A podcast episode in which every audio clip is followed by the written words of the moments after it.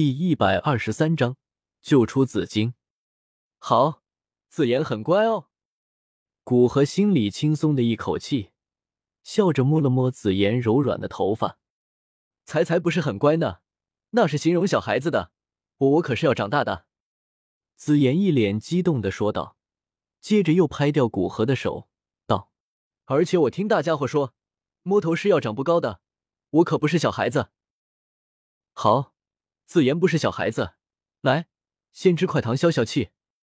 古河一脸无奈的将手拿开，突然又像是想到什么好玩的事情，恶趣味的拿出一块糖，同时用灵魂之力封锁周围的的空间，使声音不会传出去。谢谢你，古河，你真是个好人。紫妍一脸开心的接过糖，将包裹着的糖纸撕开，放入嘴中。甜香之味让紫妍舒服的眯起眼睛，哈哈，还说不是小孩子。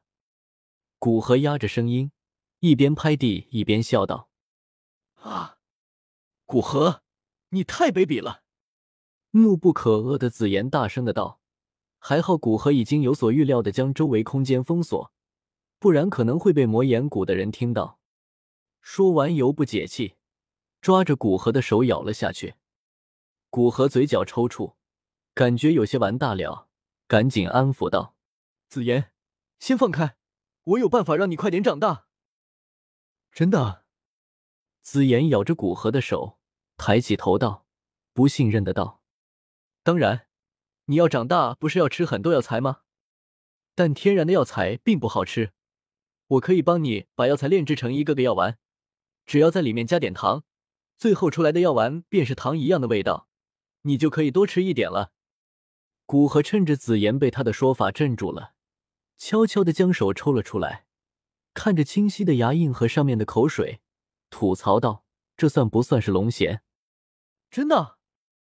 那你可要早点回来帮我炼制药丸，不然不会原谅你的。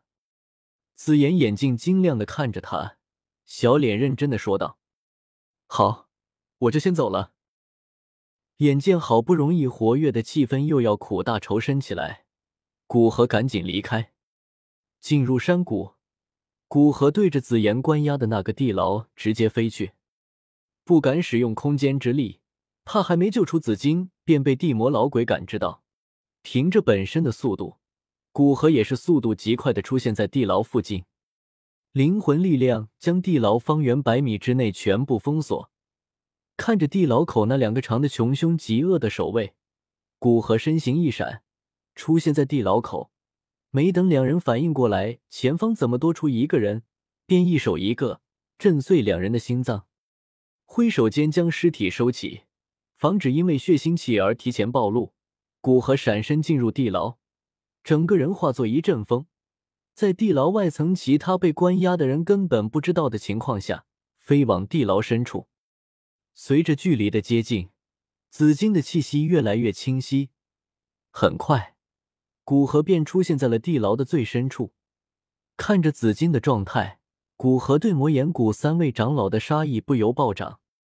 只见紫金身上被一圈圈画满符文的漆黑锁链捆起来，身体表面的紫金大半破碎，并且光华极为暗淡，此时正处于昏迷状态。散发着虚弱的气息，显然三位长老没有节制的抽血，让紫金身体本源都被伤到了。手中斗气幻化成一柄长剑，将漆黑的锁链砍断，并将混元素骨丹给紫金服下。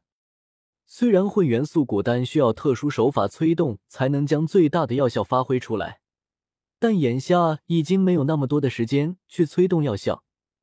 内服虽然不能发挥全部药效。但是能稳住并修复紫金的伤势，也算是目前的一个不错的选择。没有的锁链的压制，并服下混元素骨丹，紫金很快就苏醒过来。见古河就在身边，不由道：“主人，我这是在做梦吗？您怎么来了？”紫金，你醒了，我先带你出去，等安顿好你，再回来帮你报仇。见紫金睁开眼睛。古河面露欣喜，主人，魔岩谷好像有斗宗的存在，您还是先走吧，暂时不要管我，以您的天赋，相信很快就可以修炼到超过魔岩谷最厉害的人，到时候再来救我。确定眼前不是做梦，紫金反而颇为焦急的劝道：“我现在就是斗宗五星，虽然比魔岩谷主的斗宗七星差两星，但我的实力不会弱于他，反而要比他强，所以你不用担心，安心跟我走吧。”听到古河的话，紫金彻底震惊了。还不到一年的时间，从斗皇六星到斗宗五星，这样的修炼速度真的是人类可以达到的吗？不过在知道古河不是莽撞的过来救人之后，心里松了一口气，也不再犹豫，浑身散发着耀眼的紫光，巨兽的身体慢慢变化。等紫光消失，出现在眼前的是一个穿着紫色衣服的、脸色苍白的少妇。等我一下。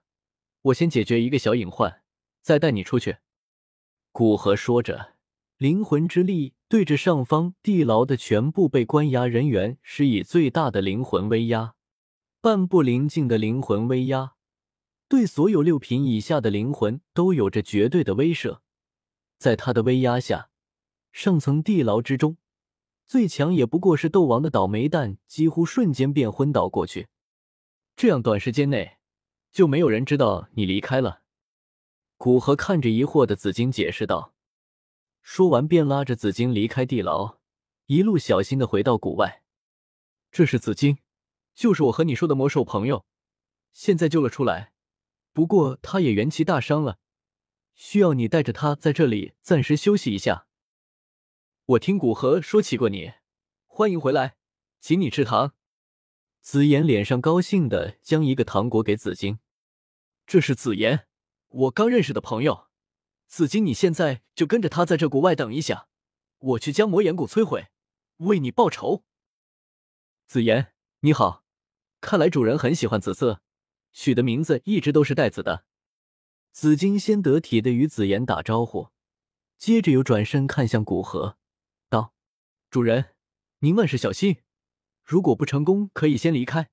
凭您的天资。”修为很快就可以超越那个魔岩谷主的，这个我心里有数。先走了。古河说着，再次飞往谷内。这一次，他准备直接去地魔老鬼的闭关场所，看有没有机会偷袭斗宗七星，哪怕是他也有一丝压力。S，感谢书友李和生与我心难静的打赏。